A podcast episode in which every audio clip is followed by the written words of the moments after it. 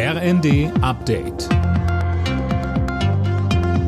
Stündlich neu. Auf den Punkt informiert. Ich bin Tom Husse. Guten Abend. Die USA und Deutschland stehen geschlossen an der Seite der Ukraine. Das haben Kanzler Scholz und US-Präsident Biden bei einem Treffen im Weißen Haus betont. Dabei dankte Biden seinem deutschen Amtskollegen für dessen Führungsrolle bei den Ukraine-Hilfen und Scholz wiederum stellte klar, die transatlantische Partnerschaft ist in einem sehr guten Zustand. Das war nach Spannungen bei den Panzerlieferungen bezweifelt worden. In vielen deutschen Städten haben Warnstreiks gestern den öffentlichen Nahverkehr lahmgelegt. Für nächste Woche hat die Gewerkschaft Verdi bereits zum nächsten Streik aufgerufen. Silas Quering dann im Sozial- und Erziehungsdienst ja, kommenden Mittwoch soll dann bundesweit in Kitas, Horten und sozialen Einrichtungen gestreikt werden. Anlass ist der Internationale Frauentag.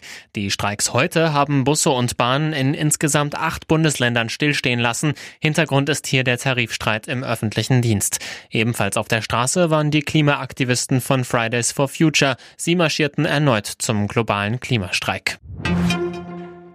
Jetzt ist es offiziell. Der britische König Charles III. kommt Ende des Monats zu seinem ersten Staatsbesuch nach Deutschland.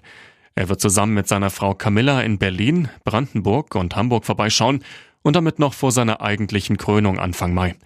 Bundespräsident Frank-Walter Steinmeier sagt, ich weiß diesen Staatsbesuch umso mehr zu schätzen, als der König sich entschlossen hat, noch vor seiner Krönung zu uns nach Deutschland zu kommen. Dieser frühe Besuch unterstreicht die enge und herzliche Freundschaft zwischen unseren Ländern und unseren Bürgerinnen und Bürgern. Der neue König wird zuvor auch Frankreich einen Besuch abstatten. Borussia Dortmund hat sich an die Tabellenspitze der Fußball-Bundesliga gesetzt. Der BVB konnte sich am Abend knapp mit 2 zu 1 gegen RB Leipzig durchsetzen. Damit haben die Dortmunder auch ihr zehntes Spiel in diesem Jahr gewonnen. Alle Nachrichten auf rnd.de